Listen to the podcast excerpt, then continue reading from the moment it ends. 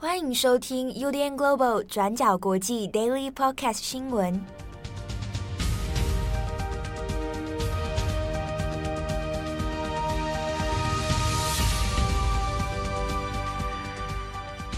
Hello，大家好，欢迎收听 UDN Global 转角国际 Daily Podcast 新闻。我是编辑七号，我是郑彤。今天是二零二一年十一月三十号，星期二。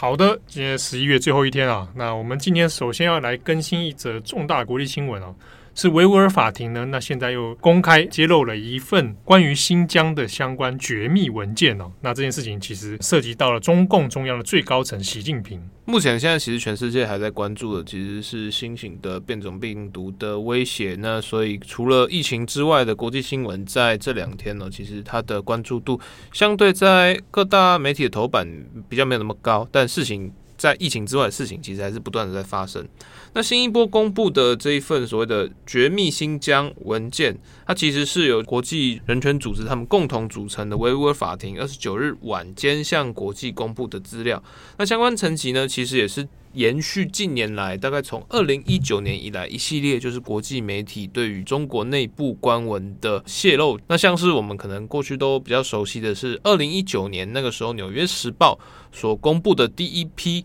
关于新疆在教育营以及中共政权对于维吾尔人的特定搜捕以及是社会监控政策。那个时候，《纽约时报》首播公布的新疆文件。在《纽约时报》公布之后呢，那随即的是呃，由国际调查记者联盟，也是在二零一九年年底公布的中国电文，它其实是延续新疆文件，进一步来揭露二零一七年左右中国在新疆地区的一系列的官文命令。那之后到了隔年二零二零年的二月，由英国《金融时报》。呃，美国《华尔街日报》以及德国《南德意志报》，那在加码共同联手推出了所谓的墨玉名单。那与之前的新疆文件以及就是中国电文相比，墨玉名单它其实是更具体案例化。在中国新疆墨玉地区的在教育营里，那三千多名的在两年之内被逮捕，那甚至。投入劳改、强制劳动的这个维吾尔族人，他们共同涉各自涉及的呃案例，然后以及就具体的故事是什么？那在当时三千人的名单之中，除了一两例可能确实被指控为与境外的极端组织有相关者之外，绝大部分大概两千九百多人都是呃涉嫌一些呃特殊活动。所谓的特殊活动啊，在墨玉名单所列举的案例里面，包括说他可能接到了一封来自境外的国际电话，那或者是说他参加了就是没有经官方许可的讲道课程，甚至是在家里面未经许可，或者是说过于频繁、过于虔诚的进行就是穆斯林的祷告仪式，或者是在就是非经许可状况下向自己家里的小孩子讲解古兰经，这些相关的举报。呃，我们这样听起来好像都是一些很呃鸡毛蒜皮的琐事，嗯，但都有可能会造成就是维吾尔族人被投入再教育营里面进行民族改造工程。在这一系列的电文爆料之后，在二零二一年十一月二十九日，由就是中德国籍的著名维吾尔族民族学者郑国恩，然后他其实是他的汉化名字啊，Jens。他在推特上公布了由维吾尔法庭委任他以及就是多名维吾尔族学者所共同研究的这一份新一波的中国电文资料。那根据他的说法，这个是在二零二一年九月，也就是维吾尔法庭针对中国是否在新疆地区针对维吾尔族与哈萨克族人进行种族灭绝的公民听证会。第二次公民听证会的同时所取得的中国内部机密资料，那这部分机密资料呢，跟过去相比，其实它比较不一样，甚至说在政治敏感层级上又更高。因为在过去的几次揭秘里面，它的秘密层级，中国它的国安法是用秘密来说，那秘密它分为三个层级，一个是最高级的是绝密，再来的是机密。那最低阶的是秘密，那三个都是涉及就是国家的机密安全罪。那在这一次的曝光里面，它的层级来到了最高层级的绝密，对于国家安全会造成立即性的重大迫害。在过往的，比如说像是中国电文，然后或者是说一一系列引发西方的对于中国官员的制裁事件里面，其实最多也只到第二层级的机密层级而已。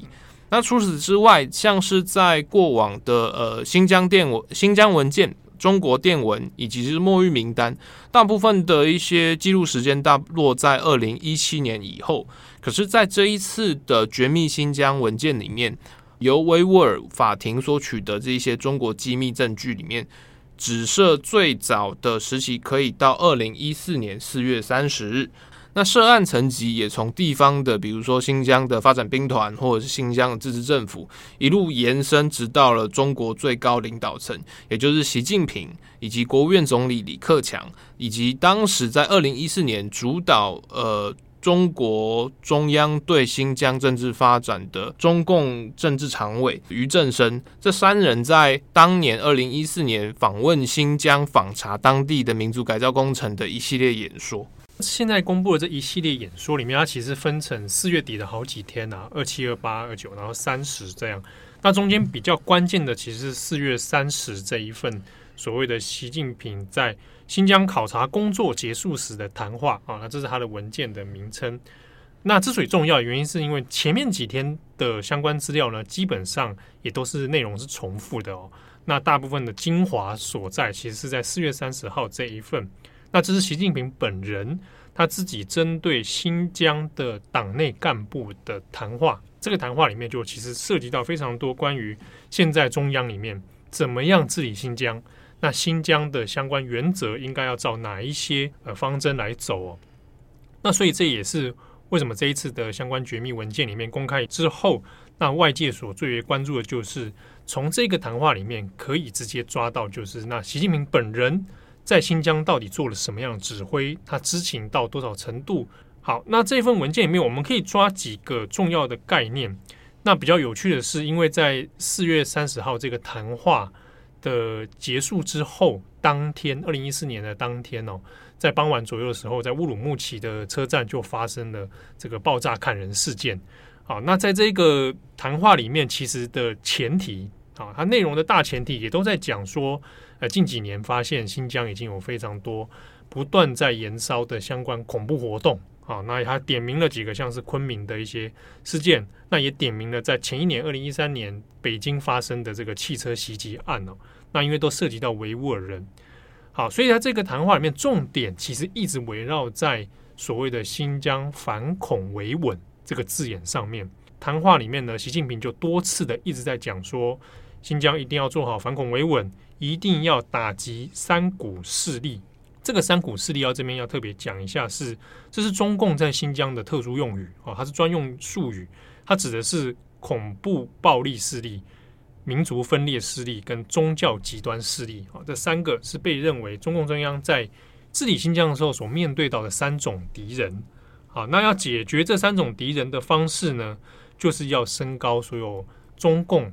党中央在新疆这边的控制力道，好，那具体怎么样落实它的控制力道？就是比如说所谓的，诶，党员要这个人员数量要增加，社会监控的层面要增加，才能够把这所谓的三股势力呢，习近平在谈话里面讲的很直白哦，这边就直接照他的原文说，要先发制敌，露头就打。打早打小打苗头，迅雷不及掩耳，用铁的手腕予以毁灭性的打击，坚决把暴力恐怖分子嚣张气焰打下去。好，那这是在文件里面，呃，习近平本人用第一人称不断的向党干部去强调的一件事情哦，一定要去先发制敌。那你怎么样先发制敌呢？你要先找出敌人，找的方式就是利用党组织所布线的社会控制网。啊，我要去找出谁是宗教极端分子，谁正在从事相关比较可疑的行为。所以从这个谈话里面，大家可以抓到他这个指导的逻辑。那具体的这些原则呢，在后面就可以看到。比如说，我们这边一直讲到的去极端化。那后来几年，我们在中共这边相关泄露出去的资料，都有可以看到说啊，那比如说刚刚正好有提到的，怎么样去判别你是不是宗教极端分子啊？你可能常常在从事这个宗教祈祷活动啊，或者是没有没有报备的相关宗教信仰活动啊等等哦。那在这一份指导这份谈话里面就多次的去提到说，那要去做好所谓的去极端化，但是他其实并没有去具体讲什么叫做极端化，他只有强调了现在在新疆里面这一些所谓的思想极端、宗教极端分子已经变成了一个很强烈的潜在威胁哦。那他就提到了说，在教育里面怎么来去掉这个极端化，比如说在新疆基础的教育学校。啊，应该要导入培养学生、培养年轻人，新疆年轻人要热爱党、热爱祖国、热爱人民、热爱中华民族。好，那从这个部分来抓起。那另外是，他也特别提到了关于民族团结这件事情哦，就是讲到说啊，中共不要以这个汉汉大汉民族本位主义，应该要爱护新疆民族，那应该要民族团结。但是这个团结的前提是说，新疆各个族群族都是我们的兄弟姐妹，我们团结起来献上真心。可是我们要打击共同敌人，在这个前提之下，我们彼此要针锋相对，我们要毫不留情。好，那在这个语言里面呢，他又特别讲到说，有关于新疆的一些极端分子、犯罪人员，应该要实施教育改造跟转化的工作。那这几个线索里面都可以找到。后来这是二零一四年嘛，后来在二零一六年出现的，比如说包括新疆的再教育营，或者是在新疆实施的汉化教育、去母语教育，或者是在新疆出现的这个反恐打击平台，好去抓取所谓的极端分子，这些逻辑里面的源头，可以从习近平这一次二零一四年谈话都找到它的原始概念。好，其实如果我们有看到这一份就是中国的绝密演说文件，大家可能会在光字面阅读上会有一些困惑，因为它其实呃就是习近平、李克强跟俞正声三人的演讲逐字稿。那在中国的呃高层领导的官文里面，常常都会有一种官话，中共官话，所以就就字面一一阅读下来，其实你会觉得就是好像习近平在发表一个。嗯，就像面化，对，很像那种校长在毕业典礼上就一定会来大家好好做人，然后讲一些故事，嗯、然后讲一些怎样，但并没有一个很令人印象深刻或者是很关键的一个，我们用喜剧讲的是 punch line 嘛，对。对，那所以可所以那当这个字面上一些好像读不出个所以然，连接到这一次就是包括像维吾尔法庭以及西方或者是国际人权组织对于这个呃习近平涉案的这个指控，大家可能在一时之间会有一些联系不上的一个错字感。但其实这个特别的文件之所以在就是国际人权圈里面引发很大的讨论，其中第一个因素是在于说它确实是二零一四年开始，也就是说它是已知目前。呃，习近平政权针对呃新疆在教育政策，目前已知最早的就是高层官文。那再来是它目它的的等级秘密等级是列属在最高位阶，也就是重大国安事件的绝密。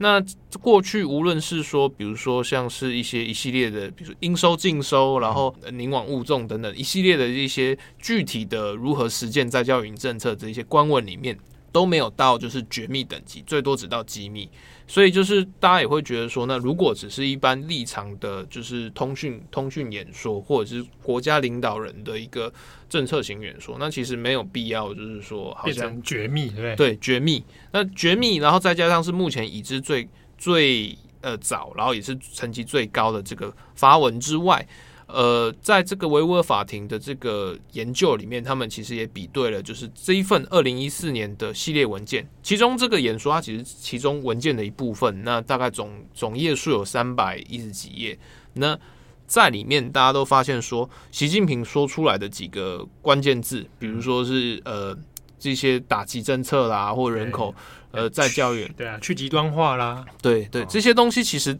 就文字的比对来讲，其实不断的重复在后面几，就是包括我们现在看到的这个新疆文件，呃，中国电文，还有这墨玉名单这一系列的里面，就是都不断的在复制贴上习近平在二零一四年所对内部讲的这个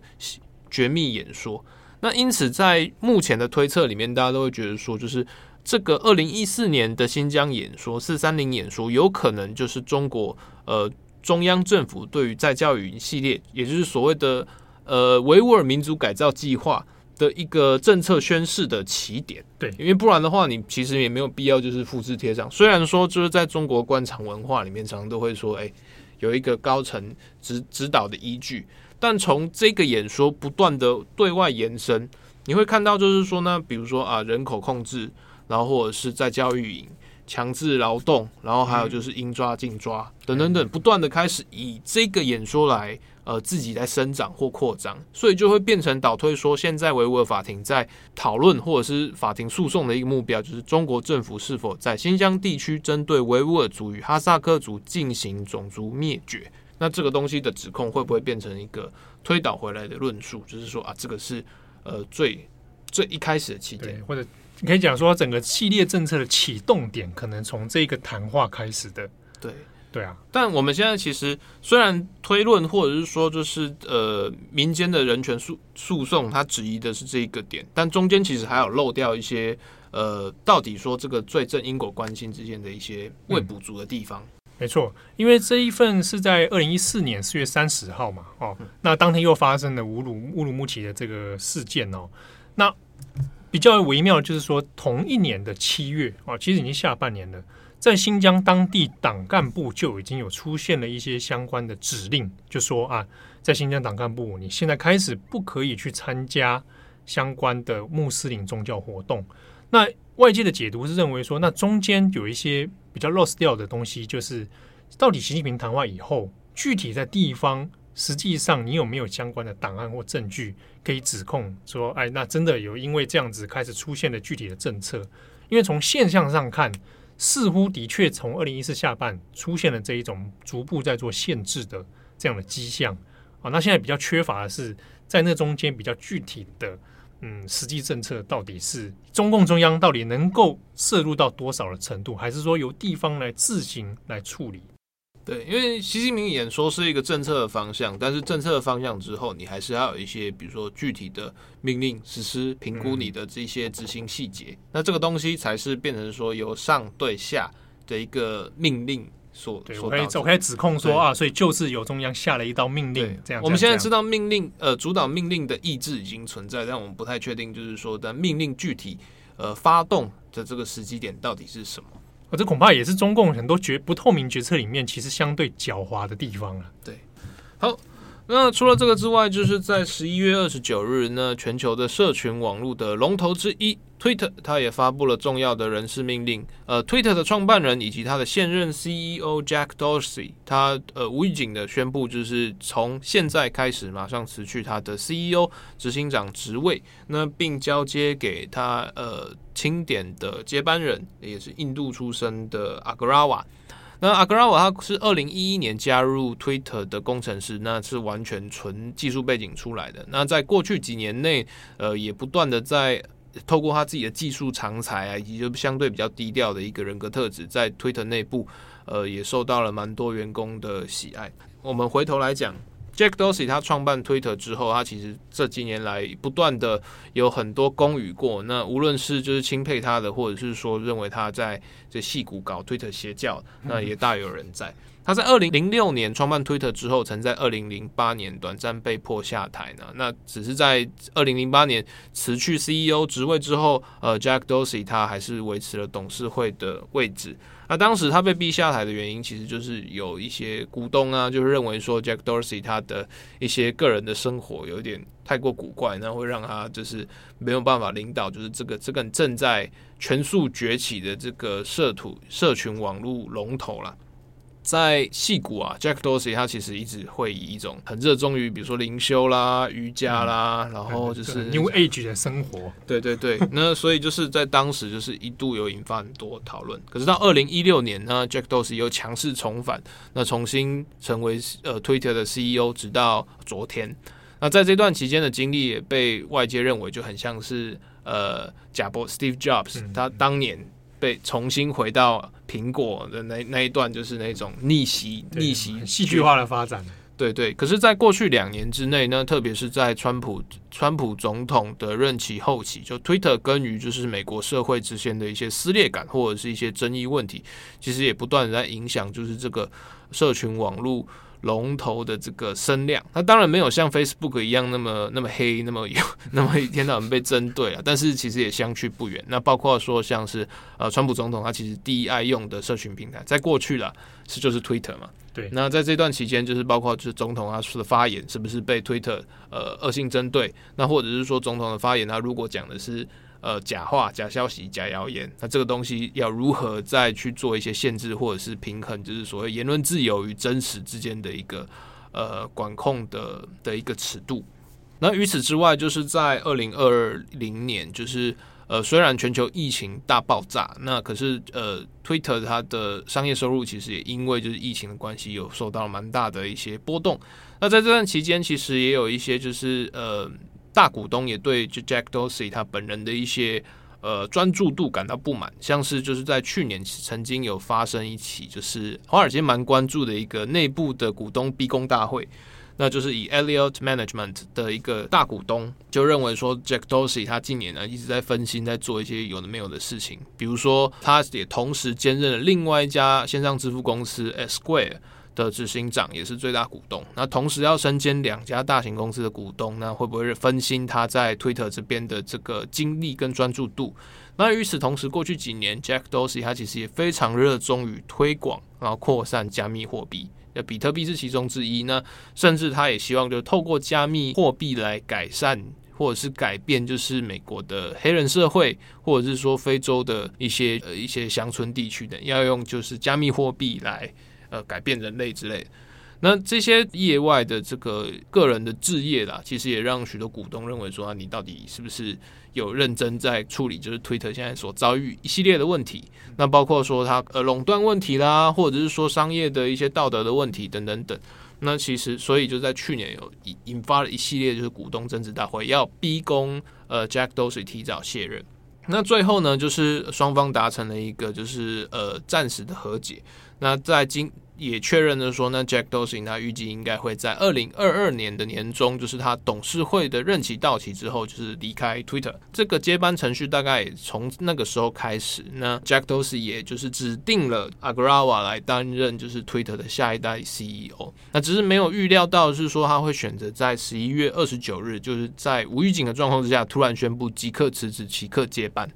那虽然说 Jack Dorsey 他会立立即的从 CEO 的位置上呃交棒，那可是他的董事会任期还是会留到二零二二年的年终，就是到自然届满为止。那根据他的说法，他这个是为了就是确保 Twitter 在这段期间的这个。所谓的政权交接，那这个过渡期间可以一切顺利。那只只不过他离开了 Twitter 之后，二零二二年离开 Twitter 之后，他就应该会全力投入就是 Square。那会不会跟他之前所说的一样，他要到非洲去呃去去游行个几年，去修行个几年，然后去来推广他的加密货币？那目前还不太确定。那不过市场上对于就是 Agrawa 接任这 Twitter 这件事情，其实都还是相对乐观。那因为一方面是 Agrawa 其实在业内或者是说在公司内，其实被认为是跟 Dorsey 的呃处事风格不会相去太远。那甚至是说他其实技术比较务实派，不会像呃其他公司都是那种矽谷的舌灿莲花类型，就是来很全力的重视你的盈利目标。然后很重视你的商业发展，他的技术人的本质上还是蛮受到就是推特员工或者是说投资人，呃比较务实，然后甚至说比较稳健、比较持平的一个状态。那特别是就是在这几年，推特我们刚刚讲，他受到了很多，比如说资讯问责法，然后或者是说垄断，还有还有就是言论自由，以及就是说社群网络时代如何在后真相时代里面，呃继续存活下去，并成为一个呃不与为不与人为恶。的一个友善平台，这个其实都是 Agrawal 接下来要面对的一些复杂问题。好，那节目的最后来稍微更新一下，我们的地球现在出现了一个新的共和国，叫做巴贝多共和国。那这其实是它的整个国家的政体做了一些改变哦。巴贝多这个国家呢，在一些呃其他中文翻译会翻成巴巴多斯。好，那巴贝多呢，其实是位于加勒比海跟大西洋边界上的一个岛国，在早年的时候，它是英国的殖民地。那一九六六年它独立之后呢，其实还是一直以大英国协王国的身份哦，那继续以君主立宪制啊作为一个独立国家。但是呢，呃，因为是属于王国成员之一，所以他还是将这个英国女王奉为他们的最高君王哦。这个其实一直进入到快要二十一世纪的时候呢，那当地其实有一在思考这个问题哦，就是关于殖民问题，那是不是应该还要来实行这样的君主立宪制？好，那一直到近年，其实巴贝多国内呢就有讨论说，那是应该要来取消这个君主立宪，改变成共和国的新体制。那这样子的话，就不用再将英国女王当成最高君王。好，那这个相关事件呢，在二零二零年的时候，那有提出讨论。那在二零二一年今年的时候，也确定会在十一月底的时候呢，那就正式执行哦。那巴贝多就会从君主立宪制变成了新的巴贝多共和国。那也从此以后再也不用去奉行这个英国女王了。啊，那它的相关庆祝活动其实已经从二十九号当地时间二十九号要深夜要开始。其实英国也有派查尔斯来当做一个代表哦，那到现地来做这个演说啦。巴贝多的说法当然是内部他的社会舆论呢，还有一些学界的说法，当然是说检讨这个转型正义啊，就尤其是在英国殖民的历史上面，那巴贝多应该要可以走出这样的过去，然后重新站起来。不过呢，后续的相关外交关系仍然会跟英国保持一样哈，不会有什么太大的变动。刚才讲巴贝多这个共和全新的共和国，很怕你要讲出什么。什么新人类的崛起。啊？其实某种上也算了，对啊。啊，其实巴贝多前一阵子有比较有新闻讨论，是因为在 COP 二六上，他的这个总统有出来讲话，就是因为他们这这一系列的加勒比海岛国其实是海平面上升被淹没的第一波国家。了，在大西洋加勒比海应该算，对对对，再不然就是南太平洋这边，就是这些岛国都面临蛮大的危机，对他们的危机感很强，所以在 COP 二六上，其实巴贝多就有很强调说，大家的那个资金一定要赶快到位，不然第一波灭亡就是他们。好，以上就是十一月三十日，十一月最后一天的转角国际 Daily Podcast。那祝福大家有美好的一天，能平安的度过这一波寒流。好，我们下次见，拜拜。